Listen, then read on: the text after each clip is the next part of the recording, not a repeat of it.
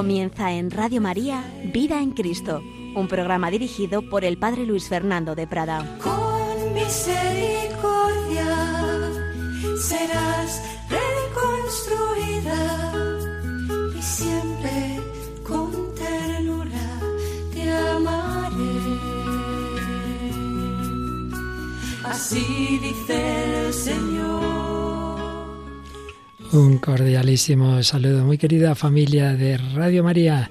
El Señor nos ama con ternura, pero esa ternura de Dios nos la ha querido manifestar también a través de la Virgen María. Él quiso tener una madre al hacerse hombre y nos la ha dado a nosotros por madre también. Ahí tienes a tu madre y no son palabras, no es poesía, es real, porque María no se engendra, no a la vida humana obviamente, pero sí a la vida divina al pie de la cruz lo oyó, ahí tienes a tu hijo. Pues sí, María coopera en esa redención del mundo, en llegarnos a cada uno de nosotros esa redención, en darnos a luz el Espíritu Santo. Bueno, pues hemos dedicado varios programas al Santo Rosario. Estuvimos hablando de la historia del Rosario, de la historia en particular del Ave María, de cómo fueron apareciendo a lo largo de los siglos, de los siglos, los diversos elementos que forman el rosario. Veíamos cuáles son los elementos realmente esenciales y cuáles son ya pues accidentales, que se dan más en determinados lugares, unos, otros, y bueno, pues como los papas nos insisten en, en, lo verdaderamente importante y luego pues hay otros aspectos que, insisto, pues ya es más accidental.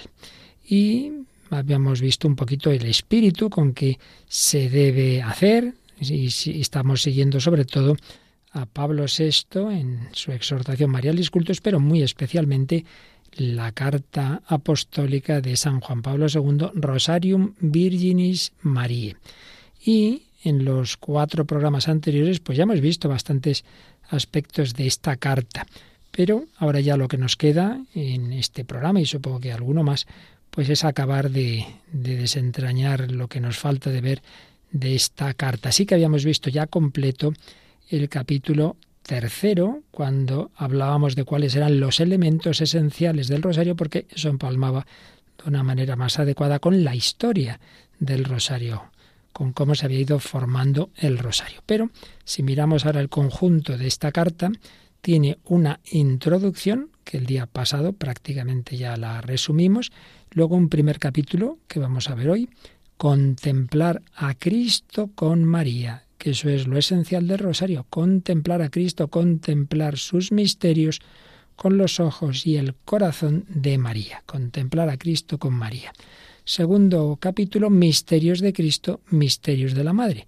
Ahí San Juan Pablo II pues nos daba las claves de los misterios del rosario, los que siempre desde hace siglos hemos rezado, los gozosos, los dolorosos, los gloriosos, y luego pues tenía esa novedad de incorporar los misterios luminosos, también nos los explicaba y cómo debemos siempre contemplar estos misterios. Tercer capítulo, el que digo que ya vimos, para mí la vida es Cristo, el rosario camino de asimilación del misterio, un método válido, un método que se puede mejorar y para esa mejora pues escuchábamos algunas sugerencias que nos hacía el Santo Padre Juan Pablo II ese enunciado del misterio, la escucha de la palabra de Dios, el dejar un tiempo de silencio, el rezar bien el Padre Nuestro, las diez Ave Marías, que es lo esencial de las Ave Marías, la importancia del gloria al Padre y al Hijo y al Espíritu Santo al final de cada misterio.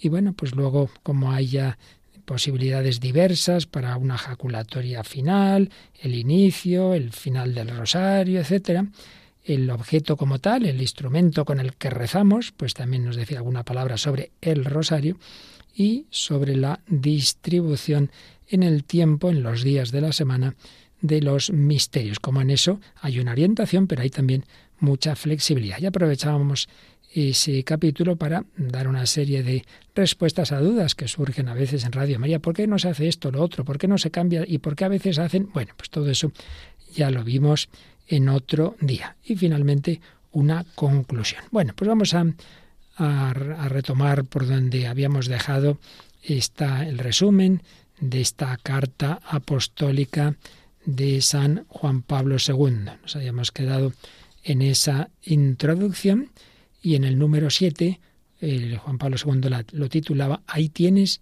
a tu madre, las palabras de Jesús desde la cruz, que nos recoge San Juan, Juan 19, 27, y nos recordaba cómo numerosos signos muestran cómo la Santísima Virgen ejerce también hoy, también hoy. Y recordemos que esta carta se escribe al inicio del tercer milenio. Se escribe y se, o se, firma y se promulga pues en ese año, en ese año 2002, 16 de octubre del 2002, que justamente pues era la fecha en que fue elegido eh, sucesor de Pedro, Carol Boitigua, y proclamaba un año del Rosario, desde ese 16 de octubre del 2002 al 16 de octubre del 2003. Pues bien, él nos recordaba que para estos tiempos nuestros, para este tercer milenio, evidentemente también ahí la Virgen María está cumpliendo esas palabras de Jesús, y nos ha asumido, nos ha acogido como hijos. Claro que sí, decía el Papa polaco, pues como Jesús, el Redentor, poco antes de morir, le confió a cada uno de nosotros en la persona de Juan, en la persona del discípulo predilecto, mujer. Ahí tienes a tu hijo. Y decía, son conocidas las distintas circunstancias en las que la Madre de Cristo, entre el siglo XIX y el XX, ha hecho de algún modo notar su presencia y su voz para exhortar al pueblo de Dios a recurrir a esta forma de oración contemplativa. Deseo en particular recordar, por la incisiva influencia que conservan en la vida de los cristianos y por el acreditado reconocimiento recibido de la Iglesia, las apariciones de Lourdes y Fátima, cuyos santuarios son meta de numerosos peregrinos en busca de consuelo y de esperanza. Bueno, pues aquí nos recordaba esto. Vimos que en la historia del Rosario, pues ha habido muchos acontecimientos y que como lo conocemos el Rosario, pues se fue formando básicamente en el segundo milenio y de una manera ya clara lo tenemos en el siglo XVI, pero es en el siglo XIX cuando diversas manifestaciones extraordinarias de la Virgen María diversas apariciones, particularmente en Francia, en Bélgica, pues van a, tener, van a dar una relevancia especial al rosario, no digamos en el siglo XX en Fátima. Por eso decía Juan Pablo II, como esas circunstancias del siglo XIX y el XX, pues en ellas se ha hecho notar de una manera especial la presencia y la voz de la Virgen María, para exhortarnos a recurrir a esta forma de oración. Y luego en el número 8 decía, sería imposible citar la multitud innumerable de santos que han encontrado en el rosario un auténtico camino de santificación. Muchísimos santos. Pero recordaba a uno al que él tenía muchísima devoción. Como bien sabemos, San Luis María Griñón de Montfort es el autor de esa preciosa obra de la verdadera devoción a la Santísima Virgen María, que le dio la clave de esa espiritualidad de la consagración y del totus tus. Pero también San Luis María tenía una obra, decía aquí Juan Pablo II, autor de una preciosa obra sobre el rosario, que se llamaba El secreto admirable del Santísimo Rosario para convertirse y salvarse. Y luego, o alguien más cercano, un santo más cercano a nuestros tiempos, San Pío de Pietrelcina, al que acababa de canonizar, precisamente San Juan Pablo II. Estamos aquí hablando de muchos santos. Y también hubo un apóstol del Rosario, que ese de momento es beato, italiano, el beato Bartolomé Longo.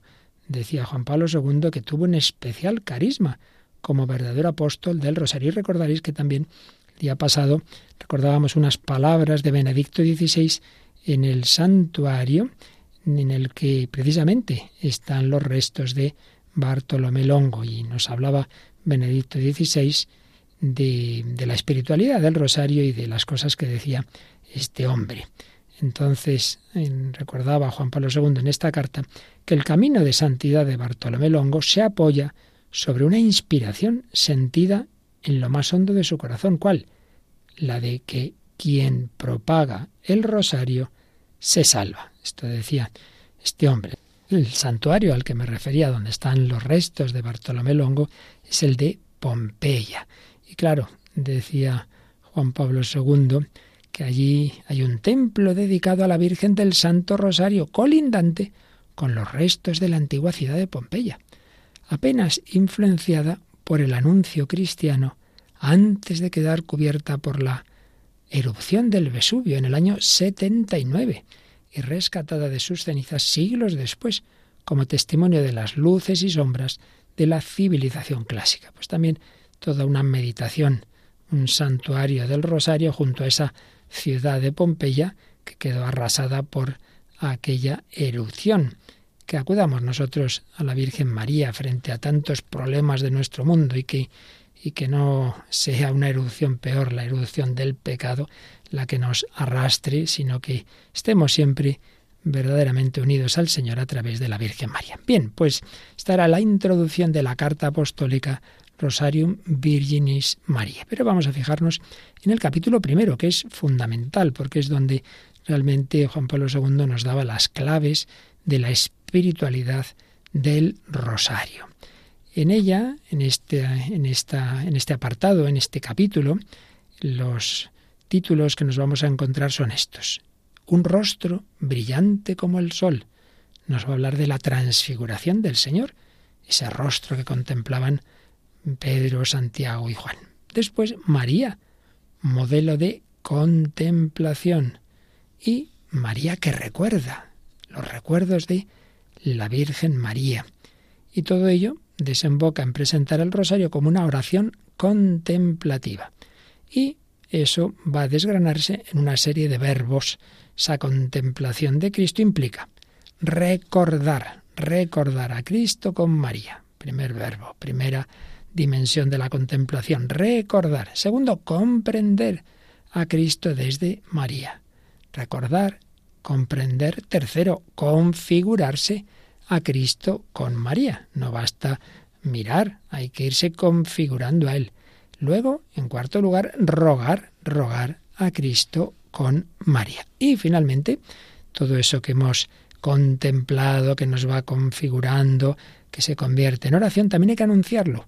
Anunciar a Cristo con María. Bueno, pues vamos a ver un poquito estas ideas tan bellas de Juan Pablo II en este primer capítulo de la Carta Apostólica, este capítulo que se titula Contemplar a Cristo con María. Número 9. Un rostro brillante como el sol y se transfiguró delante de ellos. Su rostro se puso brillante como el sol. Sí, es esa escena tan importante de la transfiguración en la que los tres apóstoles, Pedro, Santiago y Juan, se quedan extasiados por la belleza del Redentor. Y decía Juan Pablo II que esa escena puede ser considerada como icono de la contemplación cristiana. La verdadera contemplación en qué consiste? En lo que les ocurrió a Pedro, a Santiago y a Juan. Es decir, fijar los ojos en el rostro de Cristo, descubrir su misterio en el camino ordinario y doloroso de su humanidad, hasta percibir su fulgor divino, manifestado definitivamente en el resucitado, glorificado, a la derecha del Padre. Pues bien, todo esto es la tarea de todos los discípulos de Cristo, no solo de Pedro, Santiago y Juan, es nuestra tarea. Y así, contemplando este rostro, nos disponemos a acoger el misterio de la vida trinitaria para experimentar de nuevo el amor del Padre y gozar de la alegría del Espíritu Santo. Y así se realiza, en nosotros se realizará esa palabra de San Pablo reflejamos como en un espejo la gloria del Señor, nos vamos transformando en esa misma imagen cada vez más. Así es como actúa el Señor, que es Espíritu. Así pues, una referencia muy importante, esa escena de la transfiguración del Señor, donde Pedro, Santiago y Juan están contemplando a Jesús, que está hablando con Moisés y con Elías, y que está hablando, por cierto, de su pasión. Y es que era ya un momento en la vida del Señor que se estaba acercando el misterio pascual. Quería preparar a sus discípulos a la pasión, pero también que se dieran cuenta de que la cruz es camino para la luz, por la cruz a la luz, de que en ese momento tenían esa luz de, ese misterio luminoso de la transfiguración, pero vendrían pronto los misterios dolorosos, sí, sí, pero eso que había sido temporal en el Tabor iba a ser definitivo en la resurrección, Cristo ya para siempre glorioso. Y ese es nuestro camino, que también nosotros sepamos contemplar a Cristo en todas las circunstancias de su vida y en todas las circunstancias de la nuestra. También en nuestra vida hay momentos gozosos, hay momentos dolorosos, y si los vivimos con la luz de los misterios luminosos apoyados en Jesucristo y en María, llegaremos también a disfrutar de los misterios gloriosos. Primera idea, pues, esa escena de la transfiguración del Señor, pues como icono de la contemplación cristiana. Pero si Pedro, Santiago y Juan estaban contemplando a Jesús, no digamos toda su vida a la Virgen María. Por eso en el siguiente número, en el 10, nos habla de María, modelo de contemplación, mucho más que los apóstoles, claro que sí. Por eso dice el Papa, la contemplación de Cristo tiene en María su modelo insuperable, insuperable. El rostro del Hijo le pertenece de un modo especial, es que ese rostro se ha formado en sus entrañas, ha sido la primera en verlo, también recién nacido en Belén. Ha sido en su vientre donde se ha formado, tomando también de ella una semejanza humana que evoca una intimidad espiritual ciertamente más grande aún. Pues muchos dirían, ¿cómo se le parece a su madre? No nos olvidemos que Jesús biológicamente no tiene padre, solo tiene madre. Tendría que haber un gran parecido, pero mucho más dice el Papa en lo espiritual, una gran intimidad espiritual. Y sigue diciendo, nadie se ha dedicado con la asiduidad de María a la contemplación del rostro de Cristo. Nadie, como la Virgen ha mirado a ese Jesús desde chiquitín.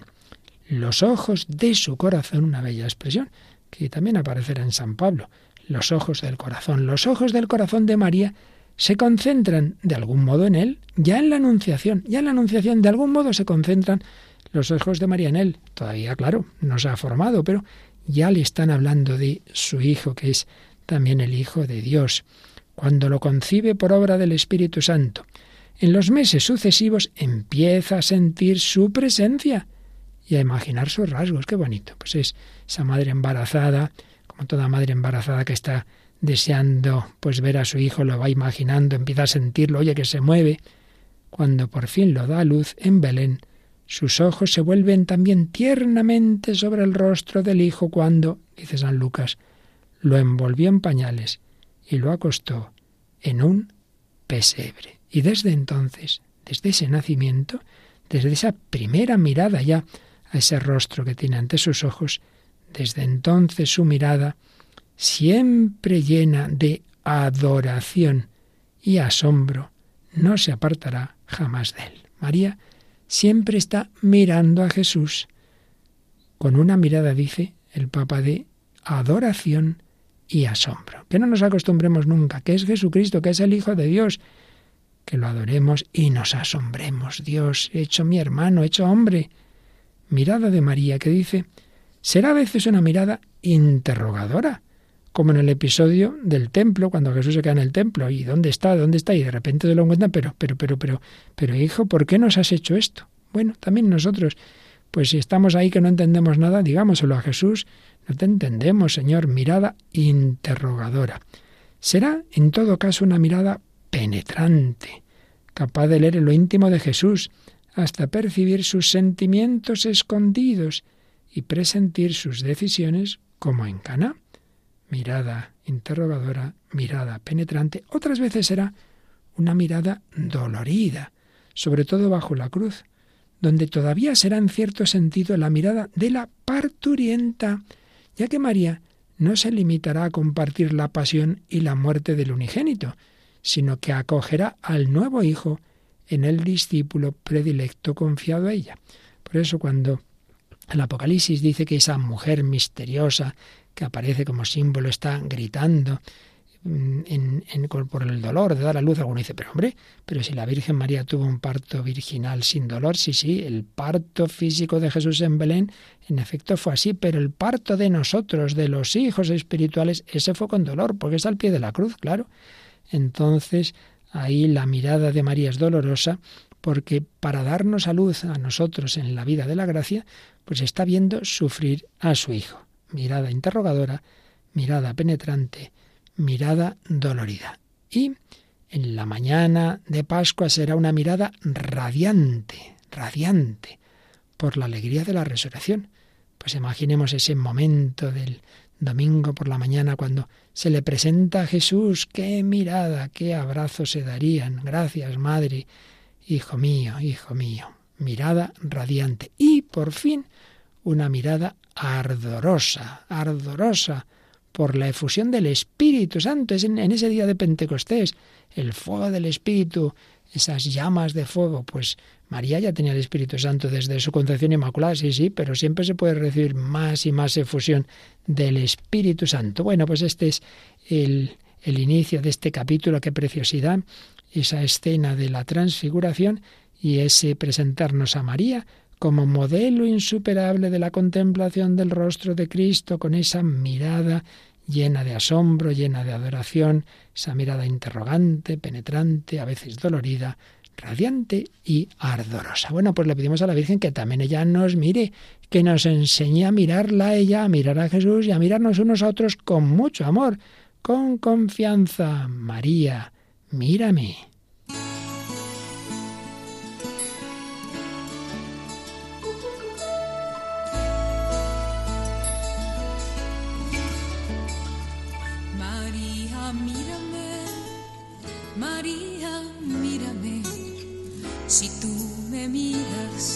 Él también me mirará.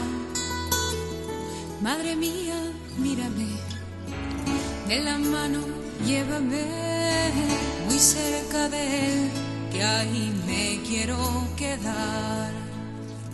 María, cúbreme con tu manto, que tengo miedo, no sé rezar, que por tus ojos misericordiosos, tendré la fuerza, tendré la paz.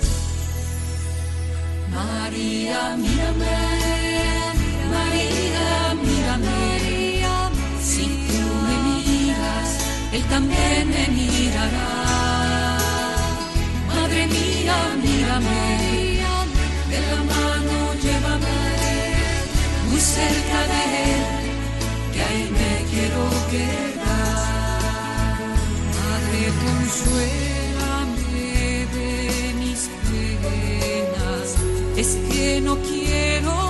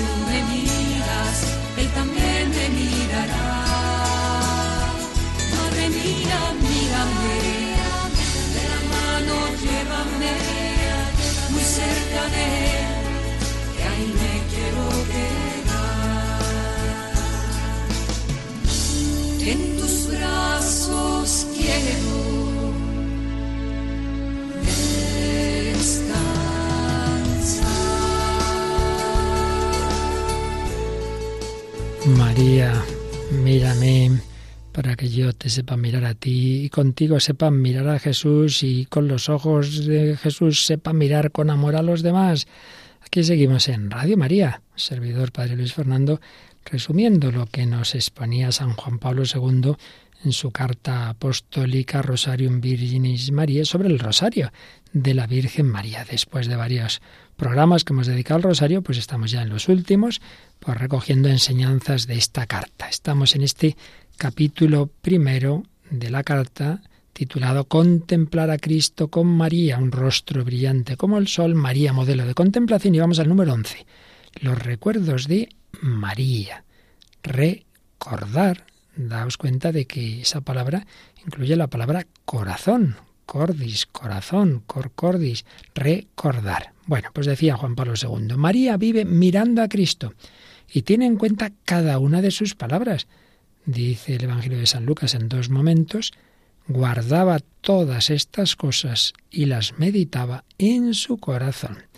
Los recuerdos de Jesús, impresos en su alma, la han acompañado en todo momento, en todo momento, llevándola a recorrer con el pensamiento los distintos episodios de su vida junto al hijo. Si esto le pasa pues a toda madre que, que, va recordando los momentos de la vida de su hijo, no digamos pues si ese hijo ha llegado a un momento decisivo o si o si ha, ha, muerto, pues cómo no va a recordar todos los momentos. Pues María iría recordando una y otra vez, y especialmente al llegar a la pasión y luego ya a la resurrección, etcétera, lo que había vivido con Jesús, recuerdos de Jesús que estaban impresos en su alma.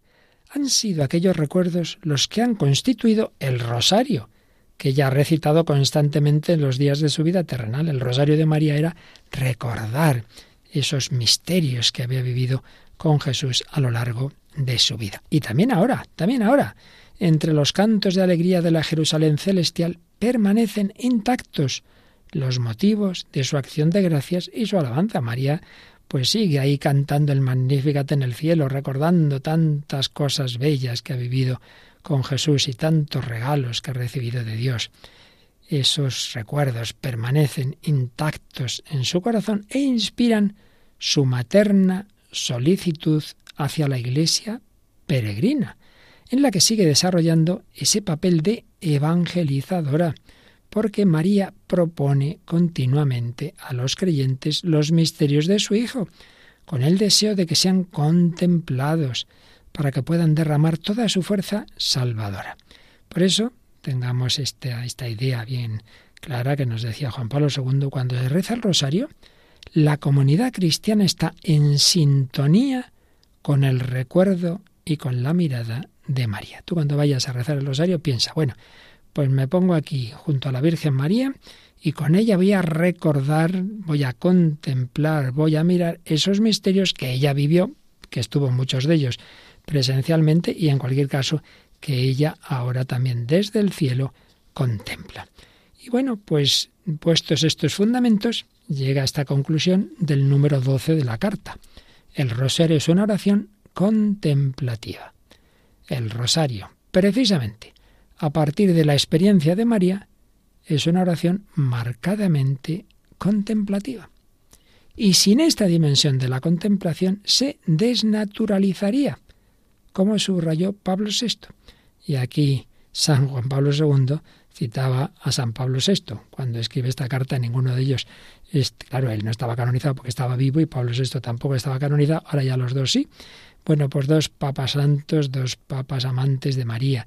Y Juan Pablo II citaba lo que decía su predecesor Pablo VI, que fue quien le descubrió, digamos, quien lo hizo cardenal, quien le pidió que diera los ejercicios en el Vaticano, en fin, que lo fue preparando para sucederle, podemos decir.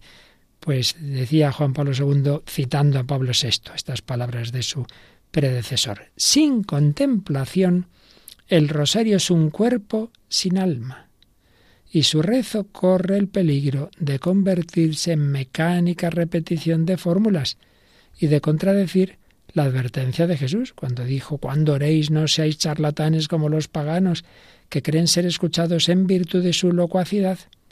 Y ahora, pues, añadía Pablo VI. Por su naturaleza, el rezo del rosario exige un ritmo tranquilo y un reflexivo remanso que favorezca en quien ora la meditación de los misterios de la vida del Señor, vistos a través del corazón de aquella que estuvo más cerca del Señor y que desvelen su insondable riqueza. Bueno, pues podemos decir que aquí está la clave, el corazón de lo que es el rosario los pone Juan Pablo II citando a Pablo VI. Es una oración contemplativa. El gran peligro pues es quedarnos solo en la parte vocal, que es importante, ya lo estuvimos viendo, y no hay que de ninguna manera caer en eso que algunos va mucho decir, repetir una vez y otra vez. Bueno, cuando hay amor se repite con amor. La cuestión está en hacer las cosas bien, ya lo veíamos en días pasados. Pero es verdad que el peligro está de, bueno, voy repitiendo y no, yo y mi cabeza en otro sitio, y yo desde Salve María y mi cabeza en otro sitio. Hombre, no. Ese es el peligro que decía Pablo VI, que se puede convertir en un cuerpo sin alma, en una mecánica repetición de fórmulas. Y ya Jesús dijo que eso no valía. Por eso, ritmo tranquilo. Si se reza demasiado deprisa, es difícil hacerlo bien. También lo oíamos el día pasado en aquellas palabras de Benedicto XVI en el santuario de Pompeya. Ritmo tranquilo, también momentos de silencio, un reflexivo remanso, porque así verdaderamente estaremos de verdad contemplando los misterios del Señor, pero vistos a través del corazón de aquella que estuvo más cerca que nadie, del Señor. Y terminaba este número 12 de la carta a Juan Pablo II diciendo que es necesario detenernos en este profundo pensamiento de Pablo VI para poner de relieve algunas dimensiones del rosario que definen mejor su carácter de contemplación cristológica. esto es muy importante. Seguro que si preguntamos a alguien ¿El rosario qué es? ¿Oración mariana? Sí, sí, oración mariana. Pues no, ante todo es oración cristológica, porque contemplamos a Cristo, los misterios de Cristo. Sí, desde el corazón de María. Y la oración vocal que más repetimos es el Ave María. Sí, sí, sí, pero el Ave María ¿qué dice? Bendito el fruto de tu vientre Jesús. Toda oración, en último término, se dirige a Dios y al Dios hecho hombre Jesucristo, al Hijo de María. Por tanto, es oración cristológica y a la vez mariana, porque contemplamos a Jesús desde el corazón y los ojos de María. Y entonces, da estos rasgos, da estos matices de esa contemplación que antes ya enunciábamos. Recordar a Cristo con María, comprender a Cristo desde María, configurarse a Cristo con María y también rogar, pedir a Cristo con María y finalmente anunciar a Cristo con María. Vamos allá. Número 13. Recordar a Cristo con María. La contemplación que hace María es ante todo un recordar, pero ojo, en el sentido bíblico de la memoria, hay una palabra eh, bíblica que es zacar, que indica que no es un mero recuerdo subjetivo, sino que ese recuerdo actualiza lo que Dios hizo. Yo recuerdo lo que Dios hizo en la historia de la salvación, pero a la vez que lo recuerdo, esa salvación me llega a mí. Ese es el sentido bíblico de recordar, bíblico y litúrgico. Cuando la liturgia recuerda nacimiento de Jesús, su pasión, la transfiguración, lo que sea, no simplemente lo recordamos así en nuestra cabecita, sino que de alguna manera que no sabemos explicar, ese misterio se hace presente en la liturgia y me da a mí ahora la gracia que yo necesito para vivirlo. Por tanto, esos acontecimientos salvíficos no son solamente un ayer, son el hoy de la salvación. Ciertamente, esa actualización se realiza sobre todo en la liturgia en la liturgia. Lo que Dios hizo hace siglos no eh, era sólo para los testigos directos de aquellos acontecimientos, sino que alcanza con su gracia a los hombres de cada época, por tanto también a nosotros. Pero eso, que es especialmente verdadero en la liturgia, decía Juan Pablo II, vale, en cierto modo, para toda consideración piadosa de aquellos acontecimientos. No es lo mismo, ciertamente, que se celebre la Santa Misa de Navidad, que tú contemples el nacimiento de Jesús, pero también, también tiene su eficacia de gracia, ese hacer memoria de esos misterios con fe, con amor, significa abrirse a la gracia que Cristo nos ha alcanzado con esos misterios de vida, muerte y resurrección. Ciertamente, decía el Vaticano II, y lo recordaba Juan Pablo II, la liturgia es fons et culmen, es decir, la cumbre y la fuente de la que mana y a la que tiende toda la acción de la Iglesia. Sí, es verdad. Pero la vida espiritual, también lo decía el concilio, no se agota solo con la liturgia. El cristiano sí está llamado a orar con los demás en común, pero también a entrar en su interior, a entrar en su habitación, a orar en lo escondido, al Padre que le ve en lo escondido. Y además hay que orar sin interrupción, dice San Pablo, la oración continua. Pues bien, el rosario pertenece a ese variado panorama de la oración incesante. Y si la liturgia es acción salvífica por excelencia, ciertamente, el rosario, en cuanto a meditación sobre Cristo con María, es también contemplación saludable, penetrando de misterio en misterio en la vida del Redentor hace que cuanto Él ha realizado y la liturgia actualiza sea asimilado profundamente y forje la propia existencia. Por tanto, no hagamos contraposiciones. No es o voy a misa o rezo el rosario. Hombre, el ideal es que reces el rosario, rezando el rosario te prepares a la misa y luego vivas la misa, no rezando el rosario durante la misa, una costumbre antigua que se entiende, pues claro, cuando no se entendía la misa en latín, pero hoy día está desaconsejado, lo dicen también los papas. Pero no hay que contraponer, todo tiene su sentido, no es liturgia u oración personal o, estos ejercicios piadosos. Las dos cosas tienen su valor, las dos cosas quieren encender nuestro corazón en esa contemplación de Cristo con la Virgen María. Vamos a pedirlo, vamos a pedir ese fuego del Espíritu Santo. Vamos a decirle al Espíritu Santo, ven, ven a mi corazón, enciéndeme, enciéndenos con ese fuego con que encendiste el corazón de la Virgen María.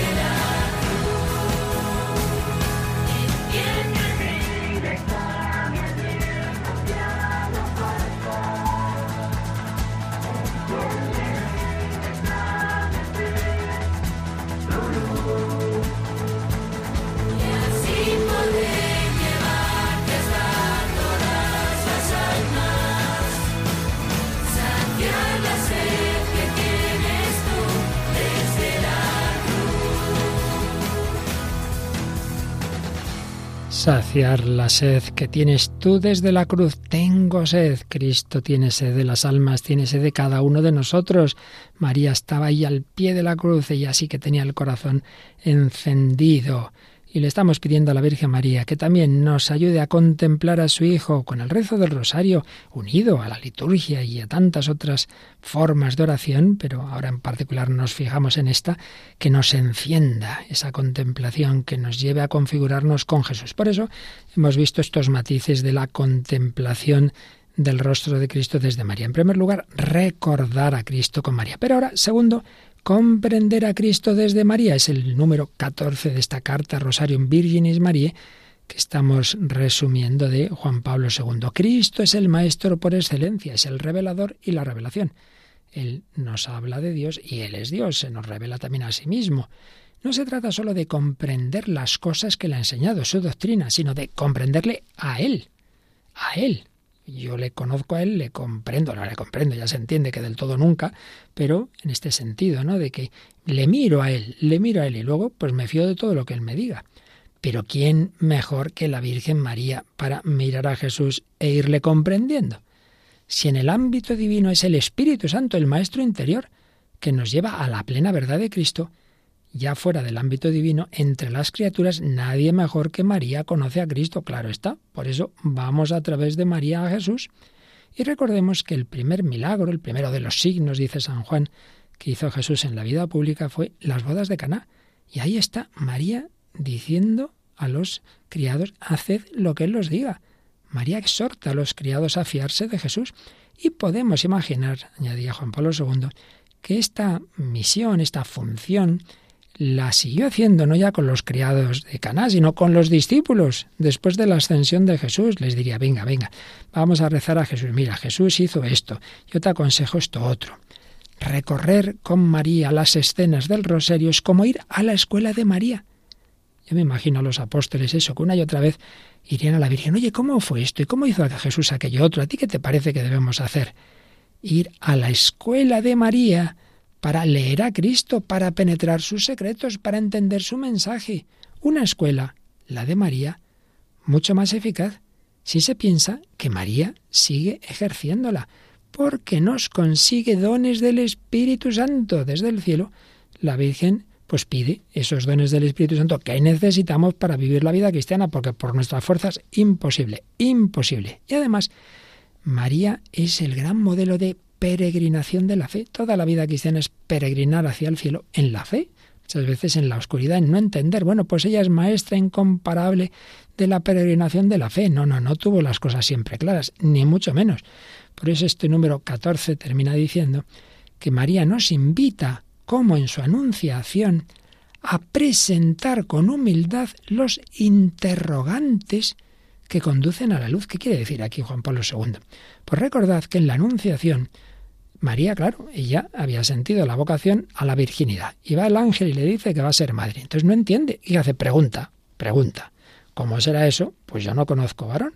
Entonces nos dice Juan Pablo II que aprendamos de María también a dirigirnos al Señor y decir, Señor, no te entiendo. ¿Qué quieres que haga? Pues estoy desconcertado. Pues seamos sinceros con el Señor. Ahora, eso sí, ¿Cómo terminó el diálogo de María con el ángel? ¿Cómo debe terminar el nuestro? Dice, para concluir siempre con la obediencia de la fe. He aquí la esclava del Señor, hágase en mí según tu palabra. Pregunta, y una vez que le aclaran lo que tiene que hacer, pues ya está, no hay más que hablar. He aquí la esclava del Señor. Pues digamos nosotros, como San Ildefonso de Toledo, he aquí el esclavo de la esclava de mi Señor. ¡Qué preciosidad! comprender no simplemente el mensaje de Cristo, sino al mismo Cristo. Nunca lo comprendemos del todo, ni en el cielo del todo, toda la eternidad para ello. Pero con María vamos cada vez entrando más en su misterio. No basta recordar, no basta comprender. Vamos al siguiente paso. Configurarse a Cristo con María. Número 15. Configurarse, es decir, parecerse. Uno uno contempla, uno reza, uno medita y siempre está igual de antipático y rabias, oye, esta oración, no sé yo, sí está muy bien hecha. Configurarse a Cristo con María. La espiritualidad cristiana tiene como característica el deber del discípulo de configurarse cada vez más plenamente con su Maestro. Si uno no se va pareciendo al Señor, no va teniendo más humildad, más mansedumbre, más pobreza, más deseo de, ofrecer las cruces, hombre, pues esa oración será muy superficial, tiene que notarse. Luego siempre tendremos defectos, ¿de acuerdo? Ese genio, pues a lo mejor hasta el último momento, bueno, pero hombre, se tiene que ir notando. Si tú realmente vas haciendo oración en serio, tiene que transformar tu vida. La efusión que, que, por primera vez recibe el cristiano del Espíritu Santo en el bautismo, ahí ya hay esa primera unión del sarmiento a la vid, que es Cristo nos hace miembros del cuerpo místico, pero es solo una unidad inicial con el Señor. Hay que seguir, hay, debe haber un camino de adhesión creciente al Señor que oriente cada vez más el comportamiento del discípulo según la lógica de Cristo. Por eso dice San Pablo en Filipenses 2.5, tened entre vosotros los mismos sentimientos que Cristo. Y en Romanos 13.14 y Gálatas 3.27 dice que hay que revestirse de Cristo. Revestirse de Cristo irnos pareciendo a Él. Pues bien, en el recorrido espiritual del rosario, este ideal de configuración, pues se va consiguiendo, si lo rezamos bien, a través de una asiduidad amistosa que nos introduce de modo natural en la vida de Cristo y nos hace como respirar sus sentimientos. Esto es lo que les pasaba a los apóstoles con Jesús, aunque bastante duros de mollera ciertamente, pero hombre, conviviendo con él como por ósmosis, se le iban pegando esas enseñanzas del Señor. La mejor manera de aprender algo es convivir. Los hijos que van conviviendo con sus padres, mucho más que las teorías que les puedan decir, es lo que ven, lo que ven. Eso se queda en el niño pequeño, lo que han visto. Pues si nosotros convivimos con Jesús y con María, se nos va quedando esa manera de actuar. Entonces, asiduidad de amistad, ¿qué decía Santa Teresa que es la oración? Pues ese tratar de amistad con quien sabemos que nos ama, pues eso, entrar en relación con Jesús y con María. Y aquí cita Juan Pablo II, ese beato italiano que decíamos antes de Pompeya, Bartolomé Longo, que decía, como dos amigos frecuentándose suelen parecerse también en las costumbres, Así nosotros, conversando familiarmente con Jesús y con la Virgen, al meditar los misterios del rosario y formando juntos una misma vida de comunión, podemos llegar a ser, en la medida siempre de nuestra pequeñez, parecidos a ellos y aprender de estos eminentes ejemplos el vivir humilde, pobre, escondido, paciente y perfecto. Repito, siempre habrá limitación, siempre habrá defectos, siempre habrá pecados, pero hombre, poco a poco tiene que notarse que te vas pareciendo un poco más a ese Jesús humilde, pobre, escondido, paciente y perfecto. Y en este proceso nos encomendamos a esa acción materna de la Virgen Santa, que es Madre de Cristo y Madre de la Iglesia. Y como decíamos antes, eso no son palabras, sino que realmente María engendra continuamente hijos para el cuerpo místico del Hijo. Lo hace mediante su intercesión porque María está implorando para nosotros la efusión inagotable del Espíritu Santo. María es el icono perfecto de esa maternidad de la Iglesia, esa dimensión madre de la Iglesia que proclamó Pablo VI en el Concilio Vaticano II y que el Papa Francisco ha convertido en una memoria litúrgica obligatoria el lunes después de Pentecostés. Pues bien, seguía diciendo Juan Pablo II, el rosario nos transporta místicamente junto a María, dedicada a ella siempre a seguir el crecimiento humano de Cristo en la casa de Nazaret. Esa madre que va viendo cómo crece su hijo, pues lo haría María. María contempló a Jesús y nos quiere también educar a nosotros. Eso le permite educarnos y modelarnos con la misma diligencia la que tuvo con Jesús, hasta que Cristo sea formado plenamente en nosotros, usando una expresión de San Pablo. Esta acción de María basada totalmente en la de Cristo y subordinada, por supuesto, siempre a la de Cristo, favorece, de ninguna manera impide, la unión inmediata de los creyentes con Cristo, ese miedo de algunos, no, es que si me hago demasiado de la Virgen, entonces me olvido del Señor, no hay peligro, no hay peligro. La Virgen siempre va a decir, haz lo que Jesús te diga, ella se va a quitar de en medio como Juan Bautista, yo te llevo a Jesús, tranquilo, no hay peligro. Es el principio iluminador expresado por el Vaticano II. Y decía Juan Pablo II que yo tan intensamente he experimentado en mi vida, haciendo de él la base de mi lema episcopal, totus tus, todo tuyo. Ah, es de María. Pues claro, pero siendo de María es de Jesús, hombre, no hay, no hay problema.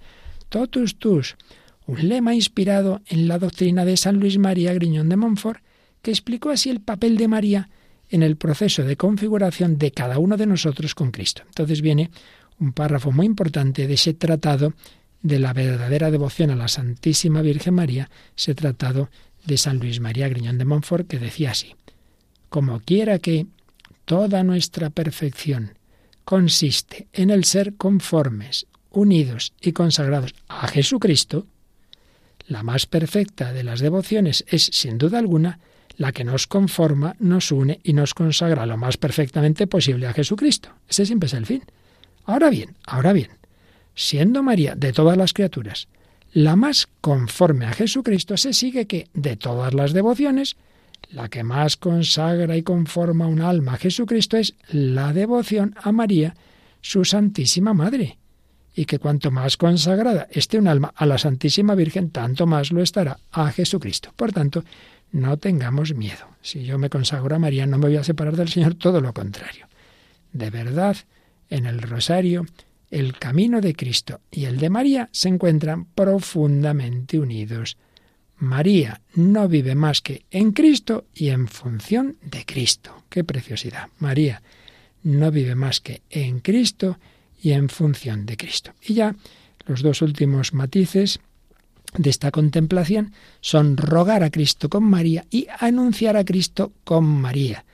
Rogar a Cristo con María, número 16. Jesús nos invitó a pedir al Padre, pedid y se os dará. Pues bien, el fundamento de esta eficacia de la oración es la bondad del Padre, pero también la mediación de Cristo y la acción del Espíritu Santo que intercede por nosotros. Nosotros no sabemos pedir como conviene.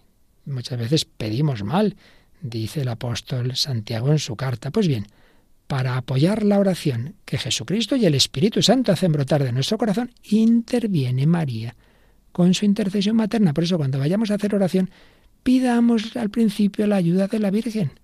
Madre, yo no sé orar, enséñame tú. Interviene María, interviene María. Y cita un número del Catecismo de la Iglesia Católica. La oración de la Iglesia está como apoyada en la oración de María. Sí, Jesús es el único mediador, es el camino de nuestra oración, pero María, pura transparencia, del, muestra el camino. María muestra el camino, el camino es Jesús, pero María nos lo muestra, a Jesús por María.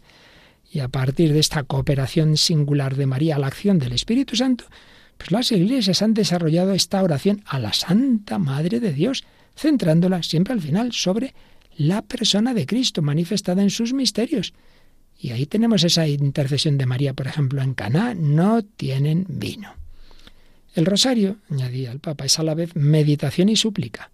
La plegaria a la Madre de Dios se apoya en la confianza de que su materna intercesión lo puede todo ante el corazón del Hijo. Otra bella expresión. Materna intercesión que lo puede todo ante el corazón del Hijo de Jesús. Ella es omnipotente por gracia, como dijo el beato Bartolomé Longo. Omnipotencia no por sí misma, sino por gracia, porque lo que le pide a Jesús, Jesús lo va a conceder. María no va a pedir nunca nada malo, claro. Basada en el Evangelio, esta es una certeza que se ha ido consolidando por la experiencia propia del pueblo cristiano. Dante, el gran poeta Dante, eh, siguiendo a San Bernardo, cantaba, Mujer, eres tan grande y tanto vales que quien desea una gracia no recurre a ti, quiere que su deseo vuele sin alas. Dice, dice Dante, hombre, si quieres algo, pídelo a través de María, anda. Si no, es que no lo vas a conseguir en el rosario, ella intercede por nosotros ante el Padre que la ha llenado de gracia y ante el Hijo nacido de su seno, rogando con nosotros y por nosotros. Rogando con nosotros, ella se pone ahí con nosotros y, junto a nosotros reza y reza por nosotros. Rogar a Cristo con María. Y finalmente, número 17, final de este capítulo primero de esta carta Rosarium Virginis Mariae, anunciar a Cristo con María. El rosario es también un itinerario de anuncio y de profundización en el que el misterio de Cristo es presentado continuamente en los diversos aspectos de la experiencia cristiana. Es una presentación orante y contemplativa que trata de modelar al cristiano según el corazón de Cristo. Entonces, si realmente lo hacemos bien, pues el rosario es también un medio de evangelización. Y recordaba Juan Pablo II que la historia del rosario, que aquí resumimos en uno de los primeros programas, pues nos recuerda cómo esta oración ha sido utilizada, por ejemplo, de una manera muy especial por los dominicos, en aquel siglo XIII, XIV, en que estaban extendiéndose unas herejías, el rosario ayudó mucho y en otros momentos también. Y entonces decía Juan Pablo II, también hoy estamos ante nuevos desafíos. ¿Por qué no volver a tomar en la mano las cuentas del rosario con la fe de quienes nos han precedido. Oye, pues nos vamos a quedar con esta frase final, ¿qué os parece? ¿Por qué no volver a tomar en la mano las cuentas del rosario con la fe de quienes nos han precedido? El rosario conserva toda su fuerza y sigue siendo un recurso importante en el bagaje pastoral de todo buen evangelizador. Pues vamos a pedírselo a la Virgen María, vida, dulzura y esperanza nuestra Venga, esto que estamos aquí viendo sobre el rosario, que no se quede en teorías, que se convierta en rezarlo, ojalá, cada vez mejor, con más amor, con esa actitud contemplativa, contemplar a Cristo con los ojos y el corazón de María, ese recuerdo, esa configuración con Él, ese pedir y ese anunciar a Cristo con María, vida, dulzura y esperanza nuestra.